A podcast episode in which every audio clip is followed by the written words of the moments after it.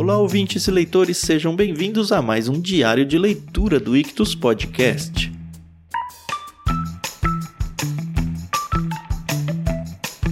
Sou o Thiago André Monteiro, arroba vulgutan, e estou aqui com a Carol Simão para a gente continuar na nossa experiência em Dois Irmãos do Milton Ratum. Tudo bem, Carol? Tudo bem, então? Oi, pessoal, aqui é a Carol Simão. Poxa, eu tenho muita coisa a dizer sobre esse capítulo. Nossa, esse capítulo tem muitos personagens, assim, ele desenvolve muito, cada um praticamente, né? Todos os personagens, É, ou quase nossa. todos. Um capítulo meio longo, mas que capítulo bom, né? Sim, sim, não, a narrativa do Milton Ratum, ela é fantástica. E, nossa, a gente que mora em São Paulo, quando ele começa a falar de lugares aqui do centro de São Paulo, principalmente, a gente consegue visualizar de um jeito que fica muito verossímil, sabe? É. E isso eu acho muito legal, porque diferente de Macunaíma, que teve aquele capítulo que o protagonista ficava pulando de um lado pro outro, e eu falava, não faz sentido, Tan, não faz sentido. Aqui faz super sentido.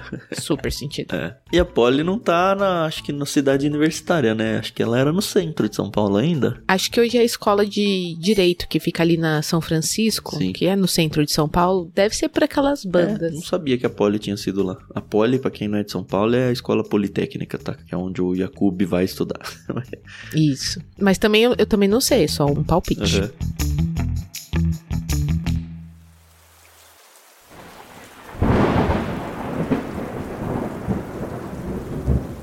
Mas vamos lá, capítulo longo, senão o episódio fica enorme. Ah, é, por favor.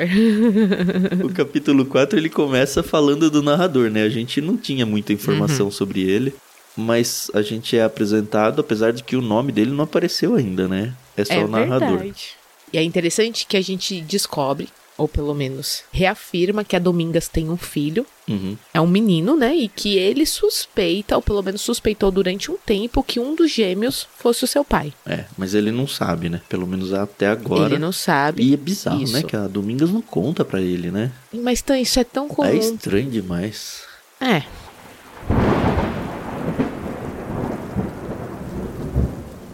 A gente, na verdade, conhece um pouco mais da infância da Domingas, né? Descobre como ela vai parar no, no orfanato antes de ser adotada pela Zana. Uhum. E o que eu acho bizarro é que a adoção dela não foi bem uma adoção, né? Foi quase como um- uma troca, né? Ali. Ela foi vendida, né, pra Zana, claramente. Trocou ela por É. móveis. Móveis Coitada. e dinheiro, porque deu um envelopezinho lá. Ah, mas até aí o Marcos do Palmeiras jogava num time lá em Oriente, ele foi trocado por uma Kombi cheia de material esportivo. Sabia dessa, não? Não, não sabia. O preço da transação dele na vinda pro Palmeiras, olha só que caro. Olha que coisa. E quem que ganhou nessa? Quem será, né? mas também era profissão, né? Não era a vida, né? É. Ela é praticamente uma escrava, né? Ela era uma escrava, mas você percebe que na narração aqui mostra que ela era uma índia e ela tinha um pai e um irmão. A mãe dela realmente ela não, não chegou a ter contato. Infelizmente, o pai dela acabou morrendo. E por causa disso, ela foi levada até esse orfanato, que era um orfanato de freiras. E elas tratavam muito mal as internas, né? E, nossa, deve ser horrível, né? Você viver É. uma vida assim, não é nem só de dor e sofrimento, né? Mas ela era uma empregada das freiras, ela apanhava demais. Nossa, demais, né? Da tal da irmã Damasceno, né? Nossa, nossa, essa tia aí, pelo amor de Deus, e se dizia uma cristã, né? Uhum. E ela tinha um irmão, né? Que sumiu, né? Sim. O irmão não morreu, né? Mas nunca mais ia ver o irmão, nunca pôde voltar para Jurubaxi, as freiras não deixavam. Uhum. Então, eu acho que ela pode, assim, uma suspeita minha. Será que ela vai ver esse irmão até o final da narrativa? Acho que não. É. Até porque o próprio autor fala, né? Nunca mais ia ver o irmão. A menos que, sei lá, o narrador vá contar alguma coisa posterior a essa escrita aqui. Uhum. O pai dela, ela morreu, você entendeu que envenenado por mandioca?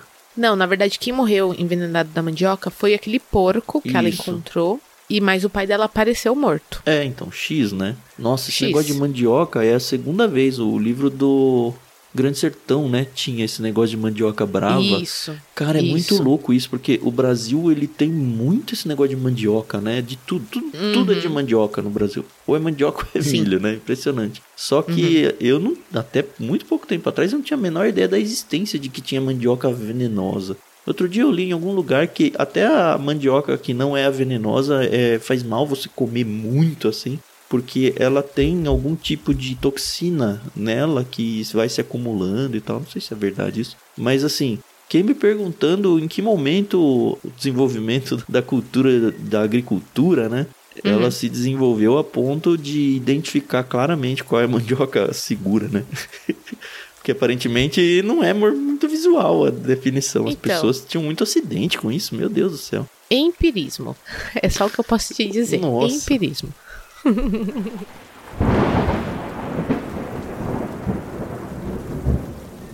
Bom, enfim, aí ela acaba indo pra casa da Zana e do Halim e a gente já viu como é que era a vida dela. Ela diz que apesar de tudo, ela preferia sim morar lá com eles, porque ela tinha o cantinho dela, apesar dela ser empregada. A Zana tratava ela muito bem e ela podia rezar quando ela queria. Ela tinha assim uma liberdade contida, vai.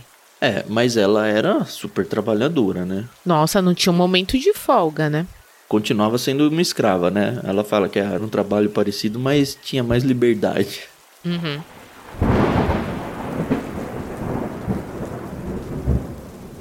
Não, e aí eu acho muito interessante, porque aí ela tem o filho, a gente vê que ele cresce ali no, no quintal, na casa, que ele também tem uma certa liberdade, mas ele é o filho da empregada, Uhum. e que depois de uma idade, ali entre os 10, 11 anos, ele começa a receber ordens, né? É, ele é o faz tudo da família, né? E não só da família, da vizinhança. É, inclusive atrapalha pra caramba os estudos dele, né? Porque as pessoas ficam pedindo Sim. favor pra ele durante o tempo de aula. E é um favor Nossa, que, que a impressão que dá é que se ele não fizer vai dar ruim, né? Exato. Vai dar ruim, ele não. É aquela coisa de gente rica é snob, né? Uhum. Ninguém agradece ele por ele estar ali deixando de estudar, porque parece que não é importante por ele ser o filho da empregada, então ele não precisa de estudo, mas você vê que ele se apega exatamente a esse fato, entendeu?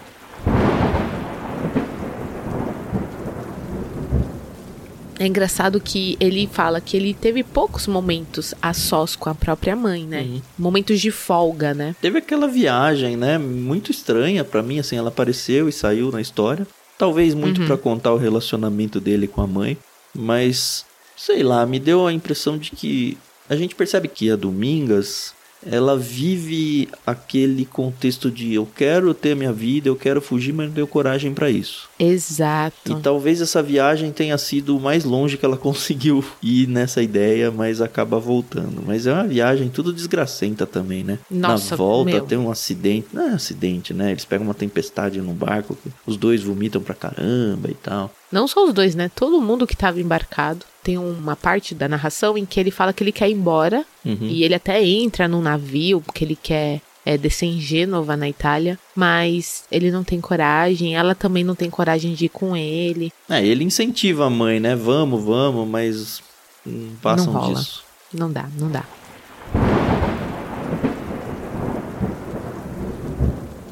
E aí, como você falou, nós somos apresentados. Aliás, não somos apresentados. Nós vemos o desenvolvimento de outros personagens. Dessa vez, ele fala bastante da Rania, que é a irmã caçula, né, Uhum. dos gêmeos. E que relação mais bizarra que ela tem com o irmão. Acaba sendo com os dois, né? É, porque o Yakubi foi para São Paulo, então ela não tem o contato físico do irmão estar presente, né? Mas é a, a figura de homem pra ela, né? Acho que mais até Aham. do que o Omar, apesar da presença do Omar e dela meio que ser apaixonada, né, pelo Omar, mas Sim. ela imagina o noivo dela com a desenvoltura do Omar, mas o, o rosto do Yakub. Lembrando que o Yakub tem a cicatriz no rosto, né? Mas de alguma É. forma ela prefere o visual, talvez, apesar de serem gêmeos, o que é bem esquisito. Não, muito esquisito.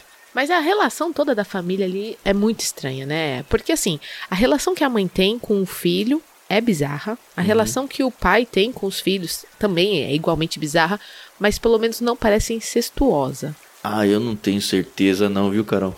Porque ela vai pro quarto e some várias vezes. Não, não, então, a relação do pai, eu tô dizendo, Ah, não, da não, irmã, bem. da mãe da Domingas, Uhum. gente, é muito bizarro, entendeu? E aí eu lembro que quando eu tava na faculdade, eu assisti um filme horroroso chamado Desmundo. É um filme nacional. Uhum. E tinha assim umas cenas bem fortes exatamente sobre incesto, né? E aí o meu professor na época ele explicou que antigamente as famílias elas preferiam ter relações entre elas para manter, para continuar a, a linhagem, né? Nossa, que coisa. É, o que não é esse caso, tá? Mas eu acabei fazendo essa associação e para mim é muito, muito bizarro pensar numa coisa dessa. Mas, infelizmente, isso existiu, né? Uhum. Se é que não existe ainda, né? Mas isso era bem forte um tempo atrás, né? E não tô falando da Bíblia, tá? A Bíblia é outro contexto. Uhum.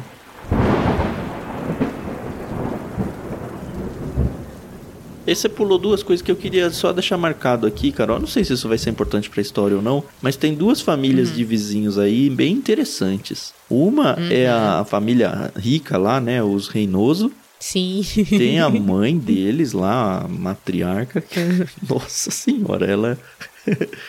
Assim, ela é super arrogante, ela é a dona Florinda, né? Do barraco, basicamente. Gente, como é que é o nome dela mesmo? É. Deixa eu achar aqui. Estelita. Isso. Estelita. É engraçado ver como a Estelita, ela era aquela pobre sem classe.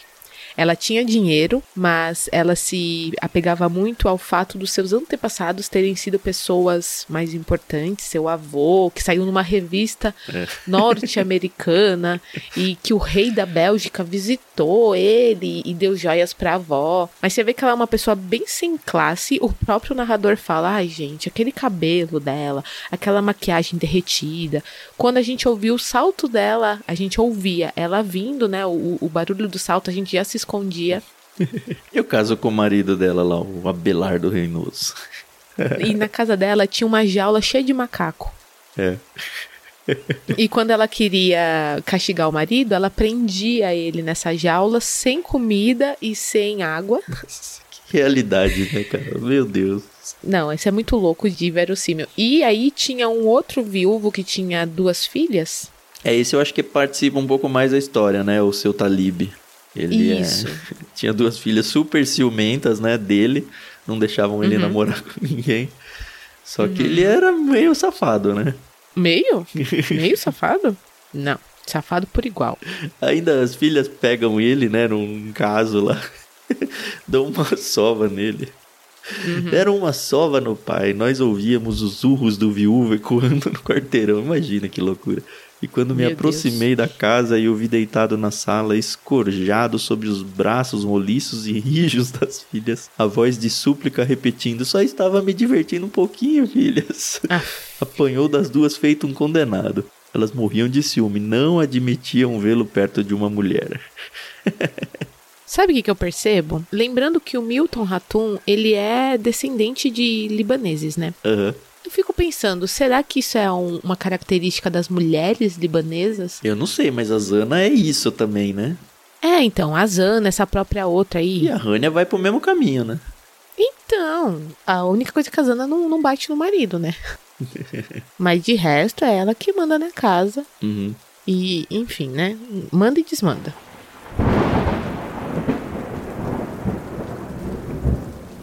E aí achei legal, porque todo ano a Zana, obviamente, faz o aniversário e dá uma festa, um jantar, né? Comemora. E é uma data muito marcante, porque o Omar, ele não presta. Ele Nem larga os um pouco. estudos. É. Eu lembro que no começo da nossa leitura, não lembro quem disse lá no Discord, no fórum do Dois Irmãos, que parecia que o narrador queria que a gente não gostasse propositalmente do Omar e Uhum. gostasse do Yakub. Sim. Então, por enquanto, se essa é a intenção do autor, eu, Funcionou, eu, né? eu tô caindo na dele. Exato, que eu não gosto do Omar. É, a gente tá quase no meio do livro já, né?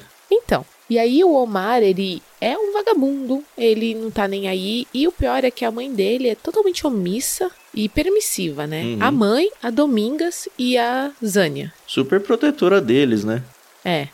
E in- interessante que o narrador não gosta dele. Eu acho isso muito importante. Então, se o Uhum. narrador acha que um dos gêmeos pode ser seu pai, só falta ser o Omar.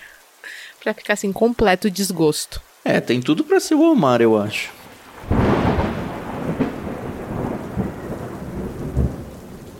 E aí a gente vê que a relação que o, o narrador tem com Halim é mais ou menos a relação que o Omar queria ter com o pai. Então, a gente vai vendo aqui que ele apronta, que ele tá ali com uma namorada e outra, e papapi, papapá.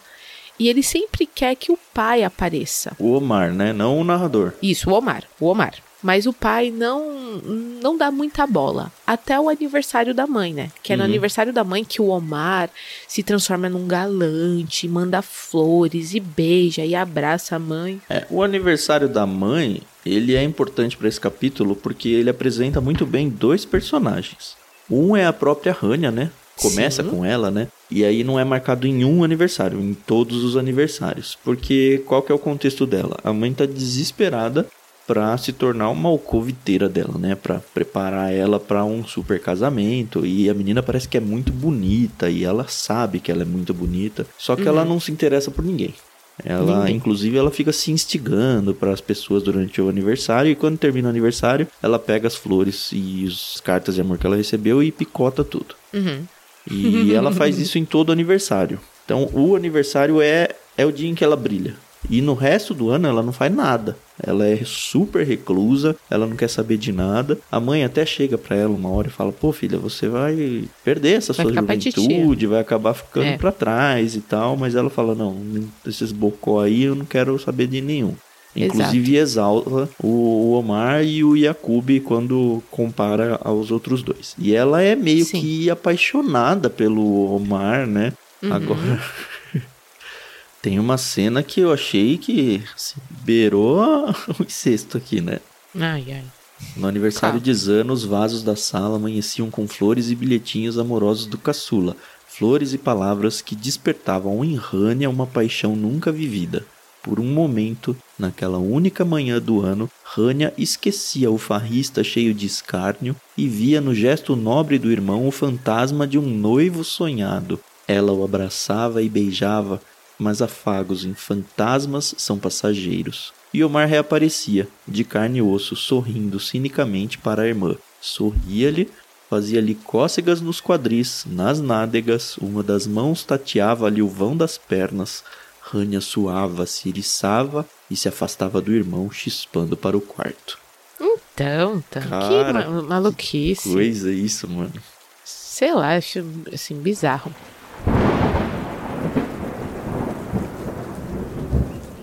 E a gente vê que ela se torna uma mulher de negócios, né? Que ela pede pra trabalhar na loja do pai. O pai permite. Uhum, super bem sucedida nisso, né?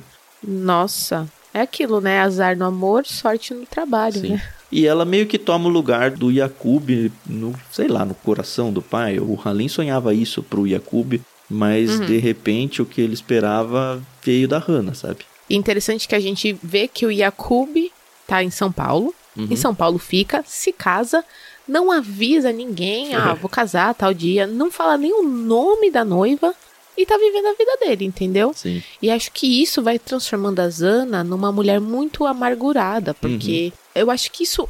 Acho não. Assim, fica visível que isso vai empurrando ela mais pro Omar, entendeu? Uhum. Pra relação que ela tem. Porque ela começa a projetar no filho o outro, né? Então, sei lá, assim, é uma impressão que eu tive. Não, é total. Aliás, o narrador ele é apaixonado pela Rania também, né? Rania Ah, causava é? arrepios no meu corpo quase adolescente. Ela tinha gana de beijar e morder aqueles lábios. Esperava com ânsia o abraço apertado do aniversário, né? O único do ano. A espera era Uhum. uma tortura. E aí ela vinha, abraçava, né? Então eu, a sonsa se acercava de mim, me dava um acocho e eu sentia os peitos dela, apertando meu nariz, sentia o cheiro de jasmim, passava o resto da noite estonteado pelo odor. Quando ela se afastava, alisava meu queixo como se eu tivesse uma barbicha e me beijava os olhos com os lábios cheios de saliva e eu saía correndo pro meu quarto. Cara, você é muito engraçada. É um adolescente, né? Exato, exato. E é engraçado ver, né, como os homens reagem ao que as mulheres não, né? É. São naturezas diferentes, eu Uhum. sei.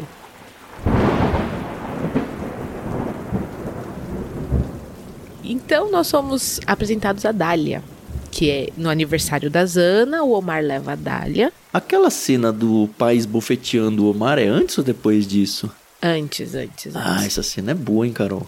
Nessas cenas onde o Omar fica trazendo as mulheres pra casa e tudo mais, ele traz uma menina e, enfim, fazem uma super festa e tal Uhum. na casa. Na sala de dormem pelados na sala. Pelo o, amor de Deus. é, o pai chega, pega, espera a menina toda envergonhada ir embora. Cara, Uhum. aquela hora eu vibrei, viu, cara? Não, também. Porque, o pai vem né? dar uma senhora bofetada na cara do filho. Dessas que incha a cara por mais de dia, assim.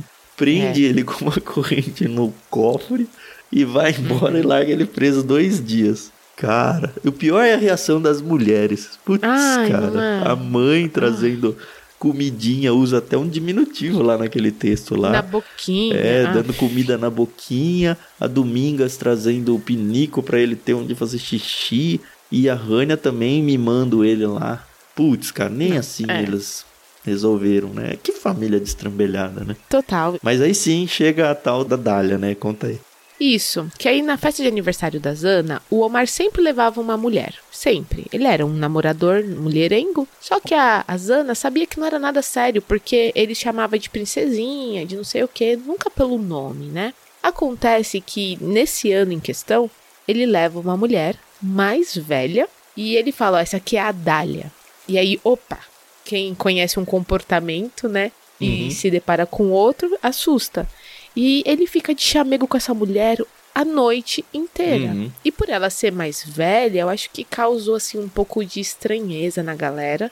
Ela também era uma mulher muito bonita, uma mulher muito sensual, ela dança muitíssimo lá. As filhas também daquele viúvo, as Talib, também fazem uma dança e elas amam dançar. Uhum. Então assim, se torna um quase uma competição entre as Não, é mulheres um pra ver quem ia não, ficar né? ali com o Omar. Como diz o autor, que belo duelo entre Zana e a pretensa Nora. E foi mesmo, assim. Foi, foi. E, enfim, depois se descobre que essa Dália, ela é uma mulher, assim, mais vivida, né? Ela não chega a ser uma garota de programa nem nada do tipo, mas ela leva uma vida pouco comum, né? Ela trabalha numa casa de dança lá. Quase isso, né? Isso. É, então, antigamente, né, as mulheres eram tidas como garotas de programa, né, quando Uhum. faziam esse tipo de trabalho. Enfim, e aí, então se decide que o Omar tem que ir pra São Paulo. Ah, é engraçado a carta, né? Então Zana fez de tudo para convencer o filho doutor a hospedar o filho farrista. Abre aspas. Ele quer se enganchar com uma sirigaita da maloca, uma dançarina que se exibiu na noite do meu aniversário. Se ele não passar um tempo em São Paulo, vai abandonar tudo. Os estudos, a casa, a família, escreveu o engenheiro. Como se ele tivesse preocupado com o estudo, a casa e a família, isso. né? Mas É, assim, a resposta do Jacob é sensacional, né? Negou abrigo Uhum. o irmão. Escreveu pra mãe, ó, eu posso ajudar ele, posso alugar um quartinho de pensão, matricular ele num colégio particular, ele que encontra o caminho dele, mais longe de mim. Muito longe Exato. da minha seara. Não, e assim, fora que o Yakub conhecia o irmão, já estava Ah, é. casado, né? Sabe-se lá o que ele poderia tentar com a própria cunhada. Nossa, nem pensei isso, é verdade, né? É. Porque o Yakub conseguiu se virar em São Paulo muito bem. Ele pensou, ué, meu irmão pode tanto quanto eu, né?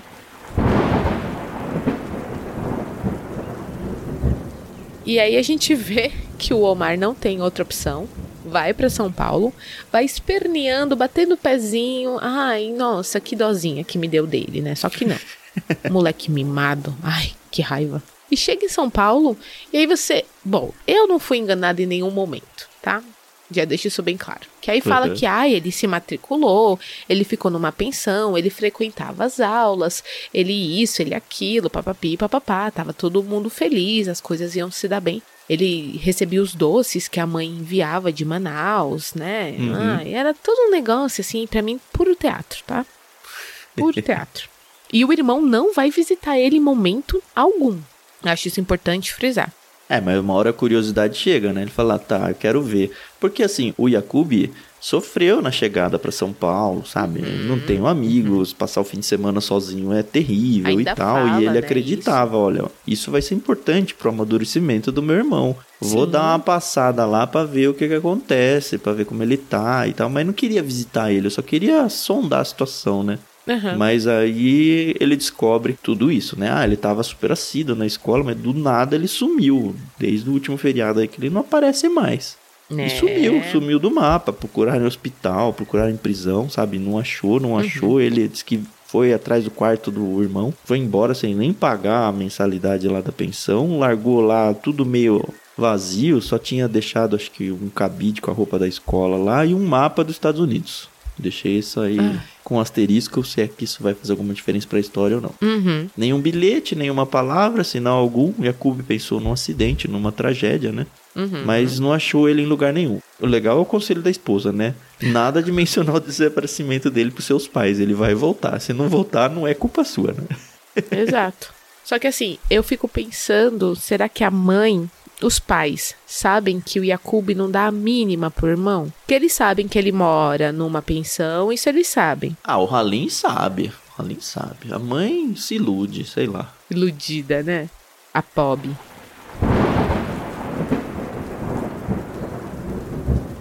Enfim, a gente acaba esse capítulo assim. A gente ainda não sabe o nome do narrador, mas a gente sabe que é um rapaz que tá Uhum. chegando ali na adolescência.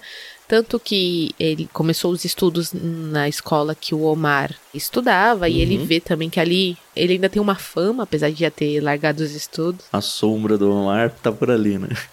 Exato. E é isso, eu assim, gosto, É, a gente só descobre livro, mas... que o, Omar não morreu nem nada, né? Porque em dezembro eles Ah, receberam é. o primeiro cartão postal. Ó, dezembro, ele tinha sumido no feriado, se não me engano, De 15 de setembro. novembro. Novembro? É, 15 de novembro. Ah, então ele tinha sumido no feriado de novembro. Então passou aí um mês sumido. E a gente não sabe o que aconteceu, porque a última frase é exatamente essa. Em dezembro eles receberam o primeiro cartão postal e gancho pro próximo capítulo, né? Exato.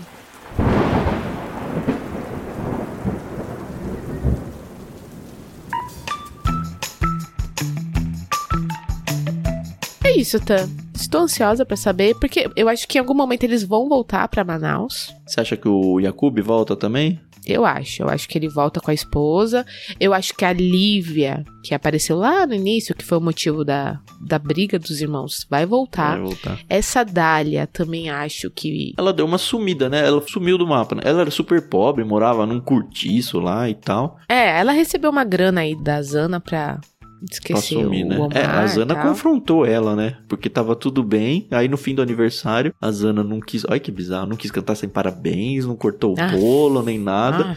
Ah, Aí depois que todo mundo foi embora, ela fingiu de boa moça, chamou a menina pra ajudar a limpar a casa. A menina foi, aí ela confrontou. A menina, a menina saiu. saiu toda humilhada, Nossa, né? humilhadaça, né? Nossa, deve ser muito ruim também você ser humilhada, né? Você tá ali de convidada. É, não vai fazer isso aí com o Benjamin, hein, Carol? Espero que não. Eu quero Es- muito. Espero que não. Como espero? Não, não. Eu, bom, eu não tenho ciúmes do meu filho, mas ele tem quatro anos, né? Ainda, não sei né? como, como se dará no futuro. Mas eu espero de ver. Eu tenho uma excelente relação com a minha sogra. Nossa, excelente. E eu quero muito ter uma excelente relação com a minha futura nora. Mas se for uma dália da vida que chega dançando, e aí você descobre Não vai que ser. mora na favela. E... Não vai ser, não vai ser. Daquelas.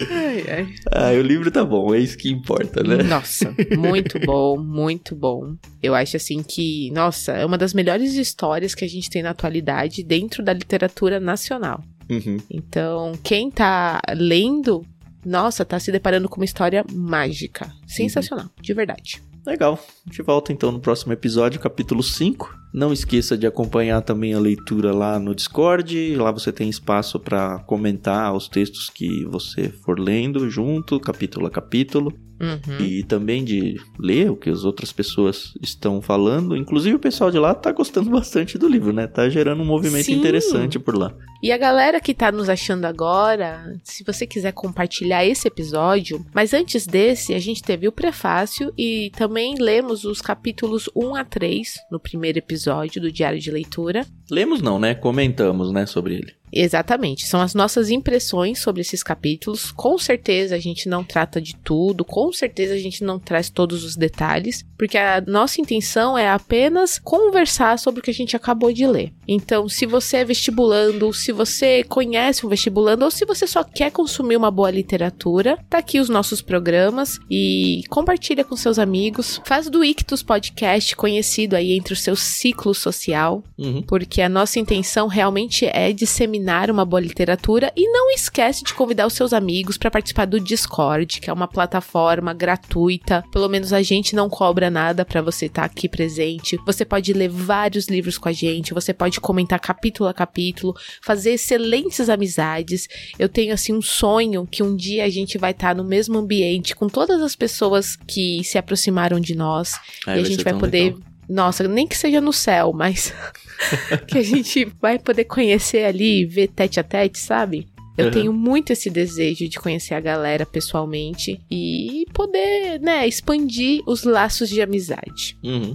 E se você quer retribuir isso que a gente faz, né? Apesar da gente oferecer tudo isso de graça, a gente tem opção aí na descrição do programa do nosso Pix, que você pode sim ofertar algum valor aí pra gente. Se você Uhum. quer que esse projeto continue assim sistematicamente, se torne um apoiador nosso. A gente também tem um financiamento coletivo no Catarse, catarse.me barra ictus, tem o link aí na descrição também. Mas o básico que você pode fazer é fazer suas compras pela Amazon, seja de livros ou seja de qualquer outra coisa, sempre através do nosso link de associado. É só acessar ictus.com.br barra Amazon. Também tem na descrição do programa. Sempre que você for fazer qualquer compra na Amazon, a partir desse link, você não vai pagar mais nada pelos produtos que você comprar, mas a gente vai ser comissionado por isso. Então é uma forma muito boa de você retribuir a gente sem necessariamente gastar dinheiro com isso, né? Pelo menos não mais do que você já gastaria. Então Uhum. salva aí nos seus favoritos, ictus.com.br barra Amazon. Sempre que você for fazer as compras, pelo menos faça isso. Agora, se você gosta mesmo do que a gente faz, a gente incentiva bastante você a se tornar um apoiador lá no Catarse também, tá? Você vai fazer muita diferença para o nosso projeto também. É isso, semana que vem a gente volta. Até mais. Isso aí, pessoal. Muito obrigada pela paciência, pela audiência. A gente se ouve no próximo episódio. Até mais.